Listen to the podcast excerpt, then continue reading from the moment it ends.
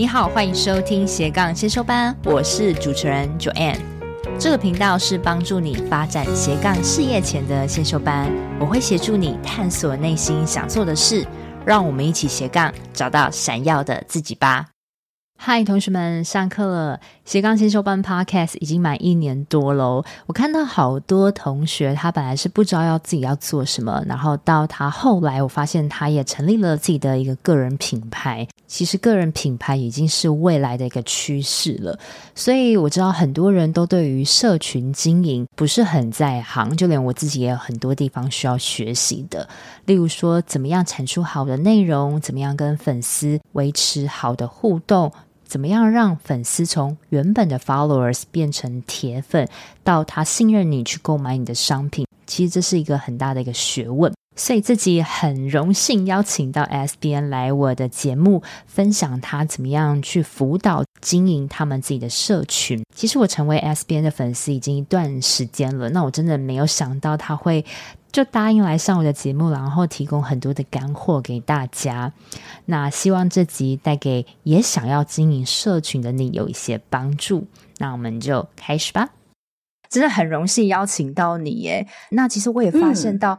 嗯对，你有好多的海外工作经验，然后在三年前的时候，终于自己创业，然后有一个自己的工作室，所以可以请 S B N 简单自我介绍一下。嗯、对，嗨的各位听众好，我是思宏。嗯、那我现在是一名，其实正确的职称是社群事业顾问，因为实际上我比较是协助更进阶的创作者，比如说他已经有一定的流量或者是一定的粉丝数，那协助大家呢可以成立他自己的商业模式或。或者是做一个行销的整合。那除此之外，更多更进阶的创作者呢，他可能已经成立公司了嘛，可能会协助他作为可能公司啊，要怎么样营运呐，要怎么样打造属于他自己的团队啊，这些比较是商模的事业营运的顾问。嗯、那我是怎么样？过去有哪一些经历呢？啊，其实我以前呢，曾经在墨西哥工作过五年，那那时候是担任这个国际贸易连锁店的这个营运经理。营运经理要做做什么呢？其实营运就包含了会计啊、业务啊、人事管理啊、熟客管理啊、新客开发啊，叭叭叭，还有库存盘点的点货、行销、市场调查，所以还有管理这个海外的一些国际贸易的东西，就是这些都是基本的事情。但是这就是日常工作。可是呢，最难的其实是要懂得如何在当地求生存。对，墨西哥这个地方很酷的一个地方，欸，诶我还没有去过那里，但是对于这个地方就是觉得很神秘。我住那里五年，然后我经常要跑个各个店巡店，店面全部都是集中在墨西哥城最危险的历史市中心，所以在这个当地求生存，你必须就磨练了我一个很厉害的技能，就是这个谈判的能力。哦、oh，OK。要去找当地的警察罩你呀、啊，要跟他谈判说，哎呀，你收我多少保护费？但是你要保证我什么事情？这种的，其实这个工作对我来说，其实算是现在创业打的最好的基底的一个呃很重要的一个养分。因为营运，你看哦，营运这么多店家，其实你等于就是在了解如何运作一间公司。对，你了解所有的流程之后，现在让一个这么小型的公司，对我来说就是非常轻而易举就是很容易。那甚至呢，oh. 呃，我碰到的工作也跟行销市场调查是息息相关的。所以营运它基本上就是一个线下的行销经验。嗯，那后期这个墨西哥工作结束之后，我都到西班牙马德里，在这个很知名的快时尚品牌呢担任店面的旗舰店的视觉陈列。那视觉陈列大家听起来感觉不知道是在做什么，其实视觉陈列也算是行销的一环，它必须要去分析这一间店它的每一层楼的业绩。然后再去结合所谓的消费心理学，还有视觉的策略，比如说这一条街经过的都是贵妇。一楼要用什么样的东西吸引他走进来？他要走到哪一个区域要摆放折扣的东西？哪一个区域他的视觉动线哪里要放？他有可能会拿到最高价的东西要放在哪？好，这个都是结合一些行销策略呢，去设计这个陈列的动线。所以其实视觉陈列也跟行销息息相关。中间回台湾做过时尚买手店视觉行销经理，快时尚品牌的电商社群。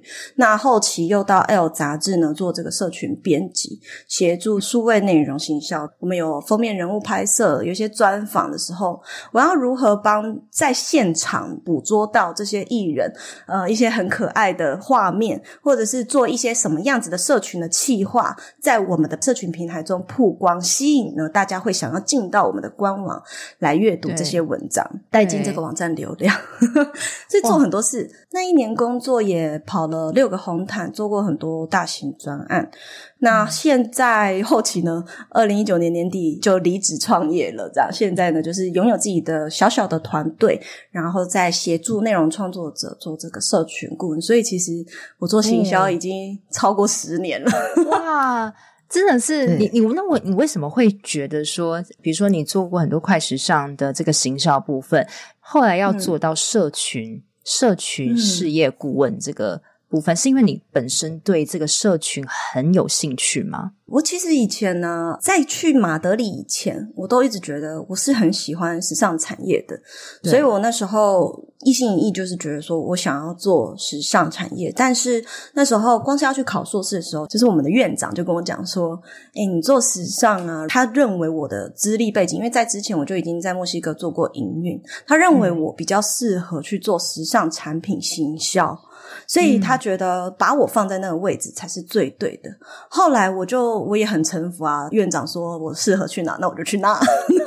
就面试的时候，他就帮我分配到那个系所，那我就到那边去上课。之后，哎，我就学到了很多关于社群啊、电商。当时呢，在学这些的时候，我就觉得，因为那时候还二零一六、二零一七嘛，社群行销这个职业，其实，在台湾当时都还被叫小编、小编，没有什么人重视。可是我在。国外念书的时候，就一直觉得这个未来绝对是就是台湾的大趋势，所以每次轮到社群类或者是电商类的课程，我都 focus 的在听。因为你算是也是起头的很早，就知道说之后就是一个社群的天下。对，我是那时候就 get 到，嗯、而且我真的是在内心一直捶桌子，我我一定要把这个学好，这样的感觉。哇，好厉害哦！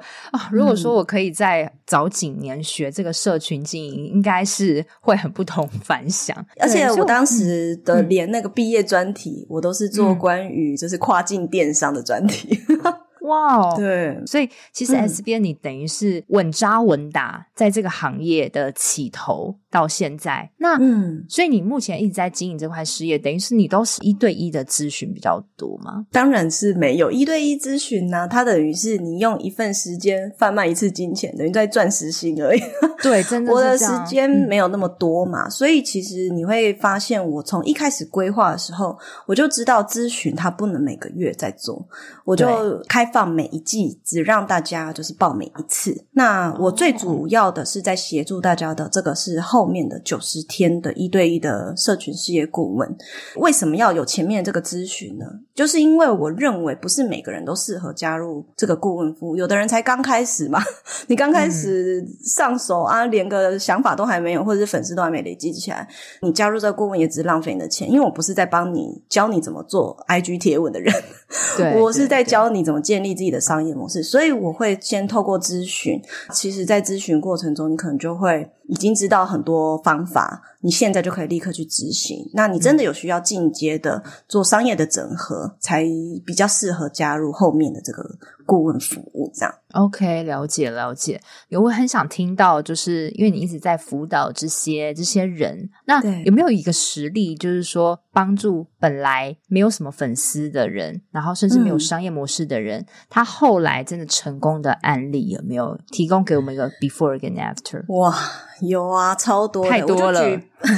超多。但是我就举一个最近的例子哈，那印象最深刻。那其他的案例啊，其实我的官网也很多，大家好奇就可以自己去看一下。最近最新的一个案例呢，这个学生呢，他其实他是一个香港的 KOL。然后他在年初的时候就已经加入我的顾问服务。诶，今天的分享都是经过他的同意的哈，人家同意我才会分享的。但是他我不会去讲他的名称这样子，我就讲他的案例。他原本呢，其实他在香港是做银行行员，哇，在香港工作薪水应该就还不错，但是呢，还在那里当银行员。那他一开始也是斜杠的，在经营他的网站，他从网站起家，他的网站是做那种收集精品折扣，分享一些精品折扣，那有点像做时尚网站这样子，嗯、可是没有在经营人设，就是分享精品折扣，那他可能塞购买链接就可以赚这个联盟行销。可是啊，那个业绩啊，一开始这样做，流量很多，但是转换呢都不是很好，所以他可能就意识到说，哇，这个社群可能是他比较不擅长，因为他同时也有经营 IG，但他的 IG 呢，用网站的那一套经营模式。就他大头像还是是他品牌的 logo 啊，他的贴文啊，就是一个图片里面塞很多商品啊，看得眼花缭乱。嗯、他对 IG 经营就是比较不擅长，没有想法，所以后来呢，就来我这边转型。转型之后，我就觉得说，哇，我很看好他，因为他自己本身说，我其实也很爱美，我也很爱秀，然后我希望自己呢，不要再躲在这个网站后面，我想要成为一个 KOL，而且是大家都喜欢我，然后我希望我分享的东西。粉丝也很喜欢有人格魅力的人，嗯、我就说好，那我们就把你转型。那他刚好呢离开银行，也开始慢慢的可以露脸了，所以我就以时尚网站的主编的形象去经营他。但我觉得这个学生他有一个大优点是。我给他任何建议，他基本上都不太会有质疑，他就开始这样子去经营自己，头贴换了，换成自己。然后他开始一开始还很害羞，我说没关系，不敢露脸，我们做侧脸，我们让大家对你有一个想象。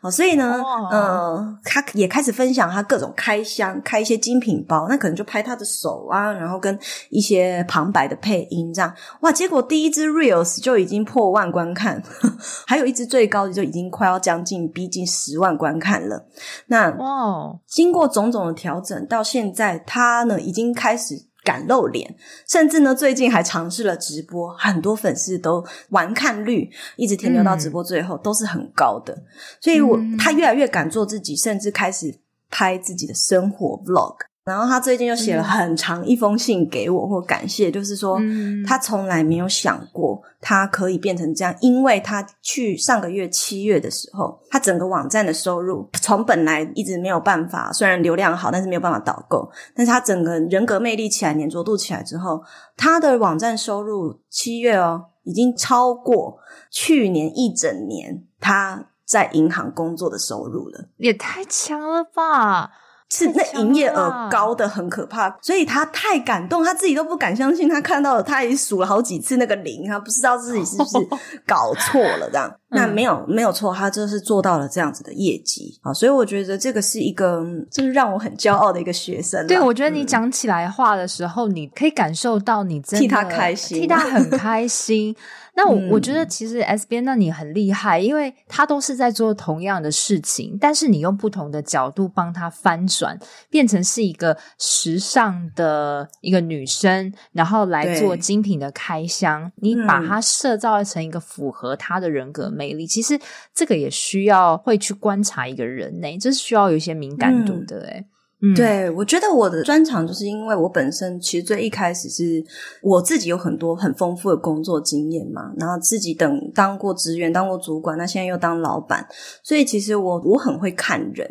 我通常咨询做个人品牌，我一直在强调，个人品牌应该要去结合你的职业规划，所以通常我会去了解这个人他想要过怎样的生活，他真正想要的是成为怎样的自己。才去帮他找到这个品牌定位，也、嗯、不是说我今天觉得哇，你你应该要这样做，所以就盲目的叫你这样做，不是不是，我会为这个人量身打造啊，刚好时尚的这个领域是我擅长的，对，哇，我觉得真的很棒。那我想知道说，他原本是粉丝数是就算多吗？还是原本是少的？没有诶、欸，他刚来找我的时候也是几千人而已。就还没有破万，嗯、那他现在已经好像可能快要两万了。哇，那很棒哎，因为我觉得是几千人到万这个坎其实是很难的，嗯、那也是很多创作者很想达到的里程碑。那我想问一下 S B N，，就是有没有什么样的 tips 可以让这个粉丝数 IG 的粉丝数从一两千人然后变到破万的关键是什么？要短时间那是不可能的，不可能，不可能哈。除非你本来就是做行销的啊。那我我跟你说的是，刚刚这位学生他的案例，他是傻傻的一直做，但他跟着我其实也半年的时间，也就是说，他其实是堆叠起来的复利效应。那他是怎么做到的？其实是因为有前期的内容累积，你内部要先整顿好，你才能够去做外部扩散。我们常常看到很多内容创作者或社群经营者，他做了好多活动，一直办抽奖，干嘛的？对啊，但是粉丝永远起不来，为什么？对。你就像我们开一间餐厅，你开一间餐厅，你内部没有装潢好，你的菜色都还没有预期的那么好吃，你的菜单不完整，别人呢路过你的餐厅门面也不知道你到底在干嘛，那你就一直办活动叫人家进来，哎，免费吃的来哦来哦啊，很多人进去吃一次就想吐，所以他就离开，他也不会留下。也就是说，你要先把内容做好。你要把自己的社群啊内容做好，那 IG 贴文的内容策略整顿好，或者是从你的品牌定位还有自介这些全部的基底都打稳，再去办那些活动才会有效，否则都会只是造成一个现象叫做高触及低转换，你就是在白做工。因为我们每一次的行销都是一个资源的消耗，比如说，对啊，你今天邀约这个人来做活动，但是你自己都还没准备好，他帮你带来流量，但这些流量留不住，你没有接接不到，对。那或者是你自己没准备好，你做了一个抽奖，这个抽奖它也是要跟也是要花钱，或者也要跟厂商谈，也是一个资源。然后或者是你自己都还没准备好，你就去社团曝光，但是每个社团你也顶多只能曝光那么一次。对啊，对，真的是这样子诶。那你觉得内容在内容规划上面有没有什么样的 tips？你觉得模板重要吗？排版重要？模板是指什么样？排版，排版呢？我觉得要看定位耶，不能够说它重要或不重要。因为今天来讲哈，比如说知识型的创作者，我可能会觉得，当然你要有一些文字的贴文去辅助你的知识的专业的呈现。可是如果他今天长远的定位，就像我刚刚那位学生来讲，他希望自己成为 KOL，成为 KOL 的话，那当然是以人格魅力为主。所以人格魅力为主的话，那你的照片你就会以照片为主，会比较好去呈现你自己，会以影片为主。所以我觉得这是很因人而异的，对对对。OK，还是要看定位啦。没错，比如说已经我们有养了一些粉丝了，但是我觉得最难的就是在导购力这个部分啊。你即使有粉丝，但是粉丝也不一定会买，这是也是我后来才发现到的现象，很妙哎。真是买我的东西的人。好像就是需要我服务的人，他并不是一定是我的粉丝。嗯，那像像 S 编，你有没有什么可以加强导购力的方法？好，我觉得啊，加强导购力的方法，第一个我们会把粉丝分作几种层级，因为你你问加强导购力的方法，其实这些方法我如果回答你，也都只是外面外最外层救火的行销方法。可是，其实回归到问题来讲，我如果给你这些行销方法，其实都没有没有治到你的根源，就对了。对对，对，那其实我们要回过头最核心的原始点来看，如果你每一次行销都要花很大的力气，问题绝对不是出在你行销不够，是出在你最原始的基底问题。比如说，你的内容可能策略上要调整，嗯、或是你整体事业的行销漏斗，彼此之间没有达成循序渐进的一个互利合作的关系。那或者是说，你的粉丝层级其实你是不了解他现在在哪个阶段，或是你没有把他们做分众。嗯、那你要回过头去看这个背后的问题。那加强导购力的方法当然有很多啊，比如说像 Joanne，你自你也会办这个免费的讲座啊，去吸引大批的人啊，或是下广告啊，这些行销的方法，或者是不断的去做行销企划，去做包装、发 story，或者是去跟不同的创作者串联，或是提供折扣码给大家啊。但是到最后回来，我做这么久，我发现这些外部扩散带来的效应，其实永远都很短暂。真的，就是一瞬间，没错。所以你就会要去想说，那我下一步要做什么，对不对？那我真的是要跟你请教。那这根源要先解决，根源要先解决。所以靠这个外力行销的辅助，哈，得来的这个销售，它不会是一个长期的策略。最重要的，我们还是回过源头，所谓的粉丝粘着度。因为怎么样培养这个部分，这也是我今天最想问的地方。好，其实啊，我们要了解到粉丝可能他会有分做几个层级。第一种层级的粉丝呢，其实它叫做 follower。follower 其实根本就不叫粉丝哦，follower 就是追踪你的人，因为他可能是受了你某一个贴文或某一集内容的启发，他觉得哇，好像可以订阅来听听哦。此时此刻，是我们就要开始想，我们如何把一个 follower 变成 fans。那我要如何让他变成铁粉呢？那其实就是你要展现你的个人魅力。所以我们遇过很多创作者的问题点出在哪里？他可能是他的产出都很有干货，他合作对象都很大咖，但为什么这些流量就留不下来？原因是因为他自己没有自己的铁粉，他没有展现出自己的人格魅力，导致这些人他 follow，他只是把你当工具人。我我只是想要听你分享知识，我不是因为你。这样很可怜呢。对对对，嗯、那所以要怎么做到？我自己觉得我我做的最好，讲起来可能听起来像屁话，好玩。我觉得是真实的做自己，那是真的，对不对？对。那我要怎么讲？就是对啊，真的要做真的自己，然后不要虚伪。嗯、这个 FB 的营运长啊，Sheryl 他有讲过一句话：我们要做的不是个人品牌，而是个人的声音。个人声音指的就是你要如何在社群上。分享你的理念、你的价值、你的品牌理念是什么？你一直在讲你的品牌、你的产品。当你是在做个人品牌的时候，你会比较以商业的思维去经营你自己。可是我们其实个人品牌最重要是前面那两个字“个人”。所以你要如何呈现出你的专业啊？或者是我们在讲分享个人故事的时候，我都会跟学生讲说：你可以把你的时间线画成过去、现在、未来，你过往的经历，坦诚的跟大家分享。你你就看你能自我揭露到哪里，让你的粉丝了解你，在了解你的过程中会产生一些共鸣。嗯，原来他有这个经验，或者他也曾经这样过来，他也不是神人嘛什么的。对啊，你现在呢有什么样的想法？你最近遇到什么样的问题？你有什么样的事情？你都乐于分享。未来你未来有什么样的规划？你的愿景是什么？你是一个有怎样 vision 的人？让你的人味还有你的情绪，酸甜苦辣都呈现在你的社群面上，而不是只是像一个懒人包，整天在那边分享知识。我的节目就有讲到嘛，大家如果好奇的话，也可以去听，有一集讲勾引。还有一集是在讲说，知识型创作者是不是要示威了？就是在说，你一直分享干货，有可能带来的危机就是你根本没铁粉，你只有 follower。哦，这是很悲哀的，因为你产出干货，悲哀。你你你要花的时间可能还比其他人还多，但是没有真正喜欢你的人。那我刚刚说，你说个人魅力这个部分呢、啊，就是我觉得他是不是很吃个性啊？如果说他今天是一个很不喜欢分享，嗯、或是他是比较内向的人，你觉得他有办法做到一直不断的揭露自己？如果他觉得很困难，该怎么办？我会建议他从小事情他去分享啊，他不敢、嗯、有很多人最一开始他其实是不知道自己可以分享什么。所以，呃，在我的有一堂课程是生涯定位设计课。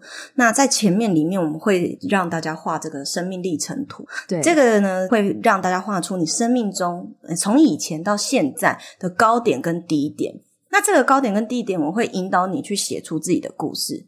这时候，你再把这些东西、这些事件依照在乎的，就是精彩的，嗯，去做排序。那最精彩的肯定是你觉得最私密的、最尴尬的。我们从最不精彩的开始，慢慢的去分享。Oh, OK，这也有一个好处。第一个，你先分享你舒服的，你先习惯怎么跟你的粉丝对话，这件事情是最重要。嗯嗯嗯、没错，还有先在分享过程中找到乐趣，这是第二个。那你才能慢慢的觉得，我越来越敢聊更多关于自己的事。嗨，这是中场，这是我替自己打的一个小广告。最近我有开设一个斜杠咨询的一对一辅导，目标是帮助你从不知道要做什么样的斜杠领域，到帮助你成功尝试做出来，并帮助你利用最小可行性商品获利。但是因为每个月我的辅导名额有限，如果你有兴趣，就赶紧到自己节目下方的链接加入我的 Line，就可以跟我谈话，而且看到实际的服务项目跟价格喽。那你说，如果说从呃 subscriber，然后到真的变成你的粉丝，那你觉得超级铁粉他他是有什么样的条件，或是他喜欢你了，但是他到达超级铁粉这个中间可能还有一段的过程，没错。你是怎么去加强这个关系的？对，其实从 follower 到 fans 啊，fans 其实他可能不一定会消费，可是他绝对是支持你的人。对，我有很多最铁的铁粉啊，其实都是以前声音直播的时候累积的。我其实最一开始也不做 IG 的，哦、那时候我刚离职一个月，然后就被邀请到声音直播平台去分享他们的这个声音直播平台，就有点像现在的 Clubhouse，我都觉得 Clubhouse 学他的，哦、他就是都有自己的直播间，嗯、那可是是声音不露脸，是分享比较像是知识型的内容，职涯呀或行销。那时候啊。每天都要直播一小时，诶每天每天诶哇！而且我是高含金量产出。现在你看到我节目里面前面几集没有标集数的，其实那是以前做声音直播的时候的内容。哇，你真的太厉害了！难怪我今天听了你一开口，我就觉得自己就是干货了。这集就是干货，这里真的是干货啊！因为我们刚刚就是有有采访，你有采访我们，我觉得我我比较多是在讲个人的的经验，但是你带入了非常多的策略，嗯、对啊。对那所以你刚刚回到说，声音直播主题是要怎么去设定的？这个直播的主题哦，其实当时因为其实是有经纪约啦，那就被绑定嘛，嗯、每天要直播一小时。可是好处是说，他只有跟我说。啊，你可以分享你呃，其实你网站那些文章都可以当直播稿啊，然后或者是说你自己本身想要分享什么，我们都不会限制啊。你也可以闲聊啊。但是我自己就觉得我很不会闲聊，像那线上有一些直播主，他可能可以随便讲一个，他今天去做眉毛，然后怎样怎样就可以讲讲两三个小时。挖不挖都，但我就发现说，哎，原来我以前海外工作经验的这些故事，其实是很精彩，有很多台湾人都无法想象的那种故事。我就把它拆解成很多集，然后甚至有些是纯讲故事，有些是可能把从这里面去截取一些可能职涯啊、职场啊、求职转职，我自己个人的一些面试的经验啊等等的，或海外工作的经验去分享给大家，进而后期到我觉得。说我有接触更多内容创作者，那我发现这些内容创作者呢，都诶做得很好，可他们不懂行销啊。我本身就是一直在做行销嘛，我就觉得开始来分享一些面向内容创作者的社群行销的内容好了。所以其实我当时我直播间里面很精彩，很多都是现在已经做得很好的内容创作者。那那时候都还是我们大家都还是小米粒而已。真希望我那个时候就是你的听众。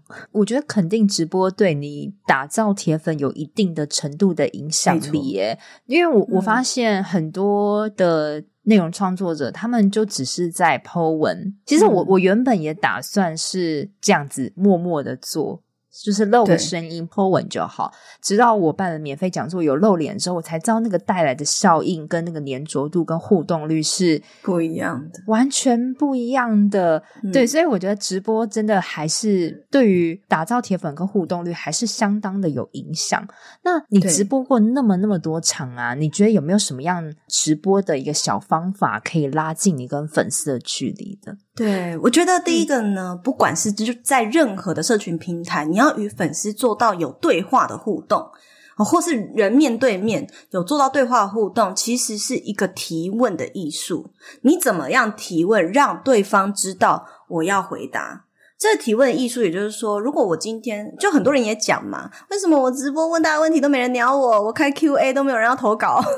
嗯，问题就是不是粉丝不鸟你，是你问题问的不好。比如说，呃，我们将问题会分作两种类别，第一种类别的问题叫做大众型的问题，第二种类别叫做私人型的问题。如果你你问的是比较大众型的问题呢，大家就会不知道，诶，我要回答什么。那私人型的问题，他就会觉得这个问题跟我有关，我马上一秒可以回答你。我举个例子好了，比如说，如果我今天问你说，诶，你觉得 COVID-19 怎么样？谁知道要回答什么？我光是看到这个限动，三秒不知道怎么回答，我就划下一个。真的。如果你今天问说，那 COVID-19 对你的工作产生了什么影响？马上你就会连接很多事情要回答，对对，所以最重要的是要如何让受众感觉到这个问题与他有共鸣、息息相关，而还有第二个关键是让他在不用思考情况下就知道怎么回答。所以我常常在直播的过程中也会设计一些环节，除了问题问的精准，也会让他们方便回答。比如说，哎，现在给我一个爱心，或是加一。嗯因为他在看的过程其实是在一个很 relax 的状态。对啊，你要他打那么多字，其实可能对于一个不是习惯看直播人来说是一个困难。最重要是先让他喜欢上跟你互动的感觉，慢慢的就会。那些铁粉在那边跟你聊天的时候，其他人也会觉得，哎，原来 S 编都会回答，他们也很享受自己被点名的 feel，、嗯、那他就会很积极的留言、嗯。所以你其实也蛮常点名大家的。会啊，我会念那个账号名字啊。那以前如果是说在声音直播平台的时候，嗯、大家会有昵称。因为现在 IG 只能看到账号嘛，我会讲大概账号的名字，或是我有些我有些粉丝，我真的看账号我就知道他叫什么名字，我会去记得他们的名称。如果说是像在声音直播平台，嗯，我就会直接叫他的昵称，那他也会觉得，哎、嗯，他 cue 我诶的那种 feel，所以他就会很积极的，也想要自己被看见。那你觉得有很多人，他们其实现在的障碍还是卡到露脸的部分，对。怎么办？因为他们就对他们的外表也没有信心。可以声音直播啊，IG 又不用不一定要开镜头。因为我我都是在社团直播，我还没有用 IG，所以其实 IG 大家可以从，嗯、如果大家真的想要跟粉丝互动，但是还不太 敢露脸，就可以把 IG 当成一些像你之前一样的声音的这个平台。我也会看状况哦，像比如说我要分享行销干货，我就会露脸。那我讲话的声音就会比较像现在这样比较亢奋。但是我有一系列的直播，大家好奇也可以去我的 Instagram 看哦。我 Instagram 的直播里面有很多干货，但是也有分享一些身心灵的内容。因为我本身也非常大量阅读的人，所以我有时候睡前我都会看书，然后看一些身心灵的书。那我就觉得有有几次我就觉得这书写的太好了，都没有都没有人可以给我分享，然后我就。睡前就邋里邋遢的嘛，我我想说我要来读给大家听，然后分享我的想法，嗯、抒发我想要讲，你知道吗？那我就不开画面，然后就是纯声音跟大家分享，我、哦、就会是比较 relax 的声音，我会依照这个情境去调整我的音调，当然也不是那种很刻意的，就是因为刚好睡前嘛，躺在床上，你声音就是那样，那就念书给大家听，那就很多。嗯诶，留存率很高了，到最后可能那个数数字都没变过。后来我发现是大家听一听睡着，忘了关掉。哇，我觉得你。你你真的有很多元面向，一个是像这样子很亢奋的人，然后侃侃而谈的，嗯、但又可以非常的 relax，然后可以可以，就是很做自己的感觉。那我还想问一下，因为我知道说你在经营品牌初期，其实你有成立一个像我一样的私密 Facebook 社团，对不对？你有成立一个创作者爆米花计划 PPCC 这个社团，嗯、那你觉得？成立这个社团来培养粉丝，跟 IG 来培养粉丝有什么样的不同？就策略上的话，我现在来分享一下我会成立这个社团的初衷。好了，嗯、其实就像我刚刚前面有稍微提到，但是我再完整一点的分享，就是说，当时呢，其实我刚开始离职，我没有要做个人品牌。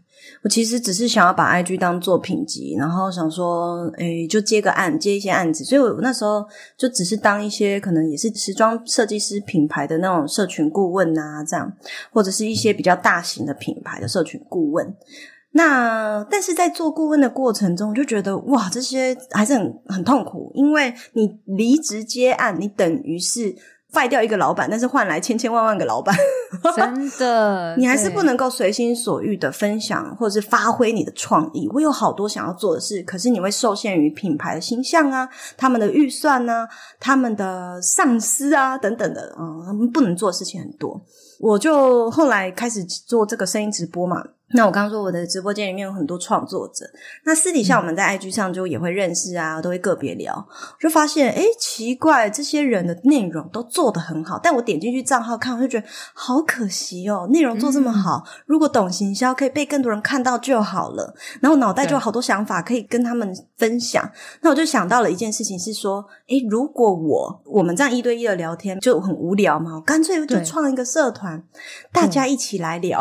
那对，还有。就是那时候 YouTube 很刚流行，就是 YouTuber 之间互相 fit，他觉得我们 IG 之间也可以 fit 啊，嗯、互相串联。所以我那时候是算是很早期去倡导说，我们创作者中小型的创作者应该要互相透过串联的力量去获得共享流量的这个人。嗯、那我就成立了这个社团，我带大家玩社群，嗯、我就开始说，我们来玩第一个串联，那看能够怎么玩 UGC。所以我在那个社群里面，群组里面就教大家 UGC 是什么，要怎么玩，那我们可以做什么做什么，然后大家也在里面很热络的激发自己的 idea，、嗯、要怎么玩。那现在创作者串联已经。呃，算是蛮普遍的啦，就是大家也比较不会害羞。那时候没有人，都是大家各走各的，不会去交流这样。那一直到现在，我们都还维持这个传统，是每一年都会办办大型的串联直播赛，就是 IG 的直直播接力赛，这样也会每隔半年会有一次大型的线下官方的线下聚会。那让这些中小型创作者有一个自己的小天地。但虽然我的设定是中小型创作者，可是加入的人呢？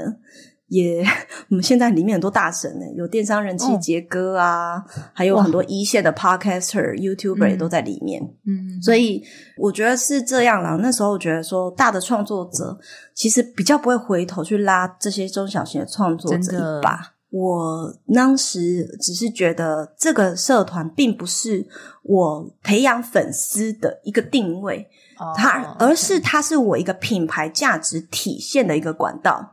所以回过头来，我们在讲品牌行销，哈，经营一个品牌，你不能够只是只有累积名声哦，或是呃累积声量、累积名单获利，又或者是说要转单的的思维，你必须要同时去思考，你要如何去体现你的价值。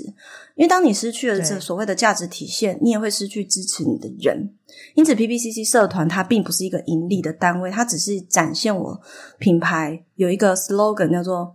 帮助内容创作者被更多人看见这个价值，嗯、去凝聚大家的力量。对，这个初衷真的是非常好诶、欸，就是，对啊，我觉得你还会想要拉拔我们，真的是像我们这种是比较 小型的，我觉得还蛮感人的、欸。因为我觉得我自己在这个自媒体圈其实算是菜鸟型，那我就会发现到一个现象哦，就是。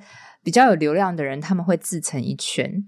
当然，当然都会对。然后像我们这种比较小咖的，就会自成一圈。然后我们就会觉得，是不是好像我们也想要跟你们互换流量，但是好像摸不着。所以你这个社群的这个初衷很好，其实跟我自己成立斜杠先修班 Facebook 的社团其实是一样的概念，就是想要有互助的这个感觉。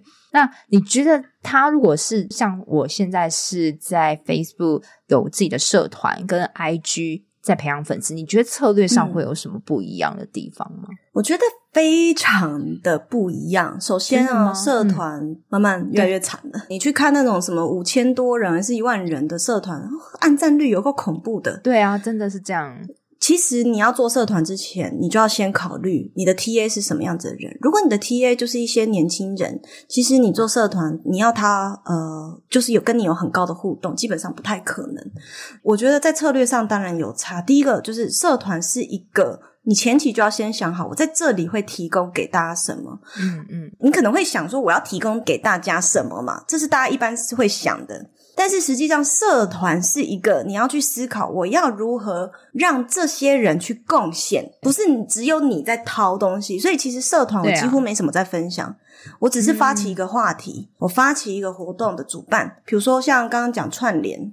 大家要不要来加入？那有没有 idea？大家一起提。然后甚至年底，我们每次十二月份的时候都会办这个二手书夜诞市集，就是串联到线下去，每个人办一个二手书摊位，然后就很多 YouTuber 啊、Podcaster 齐聚一堂，那让粉丝诶可以来免费的参加我们的活动，做到这样的互动。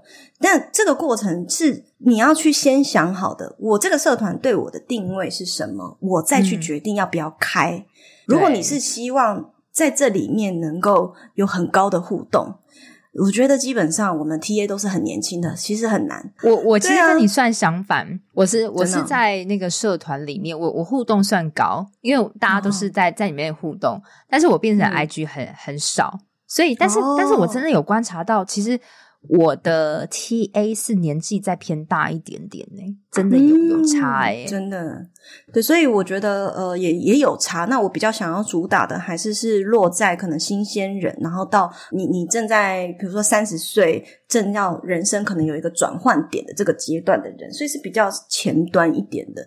所以呢，在这个社团里面，我一开始其实大家就很明确，诶，里面互动很高，也很高。以我的粉丝基数来讲，因为我会审核，有一个严格的审核。诶，我觉得你是创作者，我才会让你进来。嗯、呃，里面的互动不错之外，大家其实期待的是那些串联。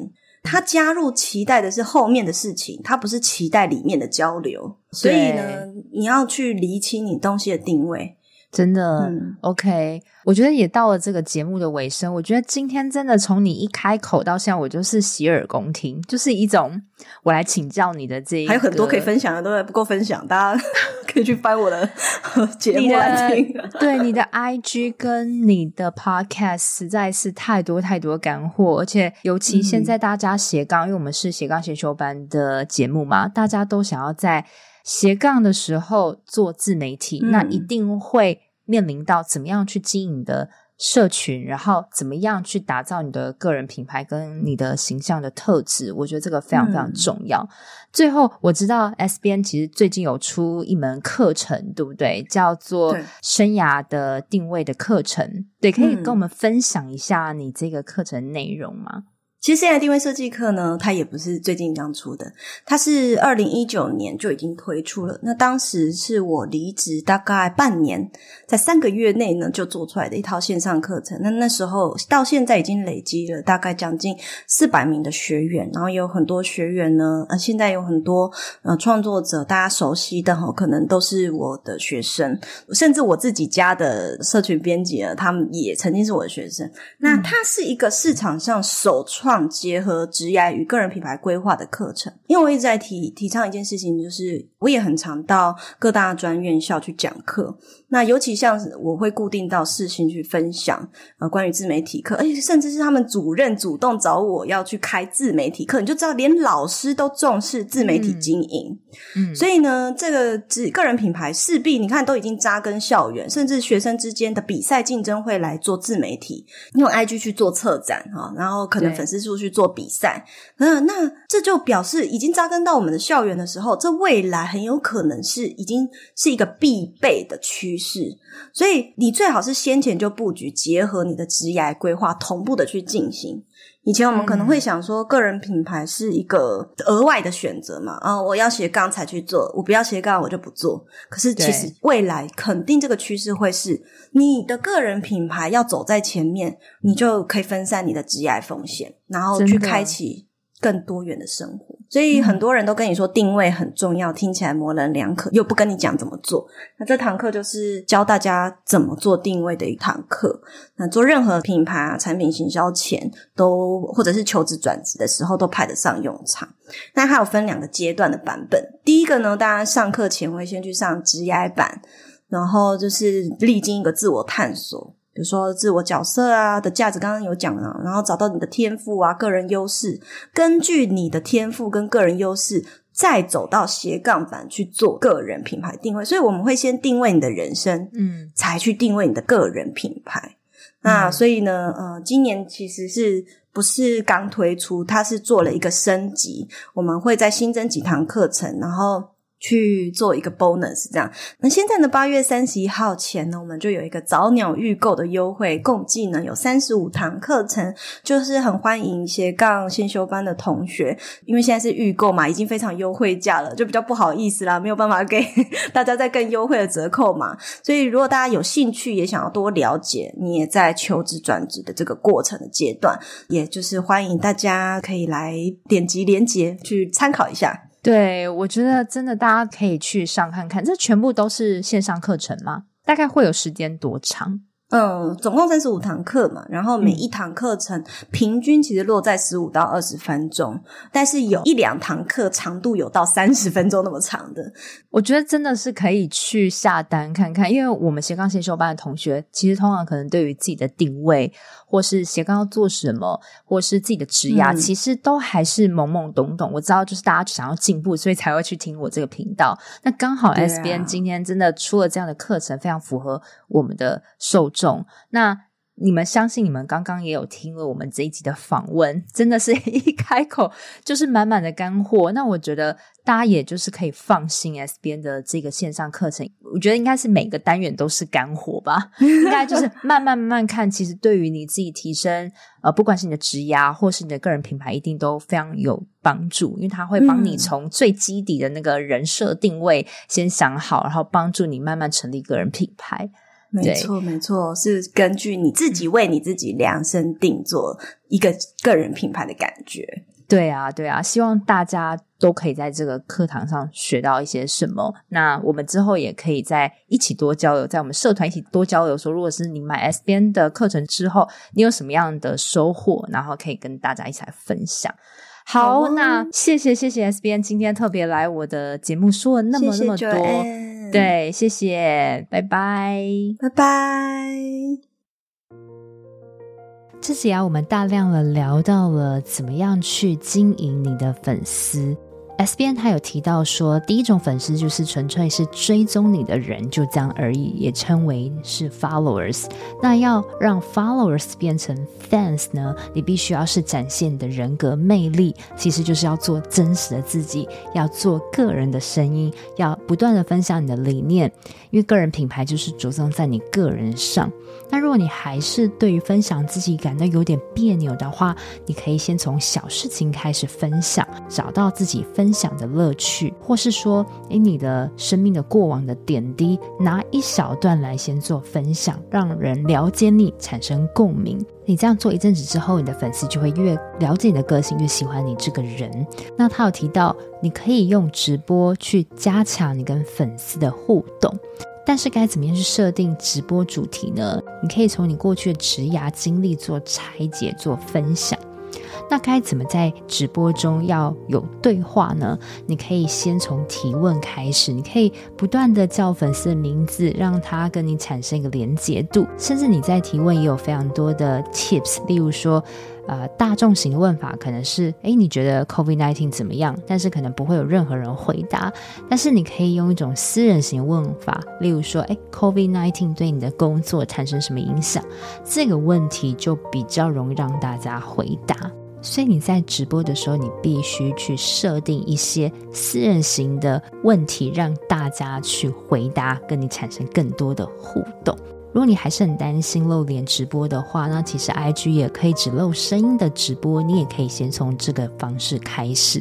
那因为我自己也有定期办直播，所以我知道直播的这个互动是非常非常棒的，很推荐给你。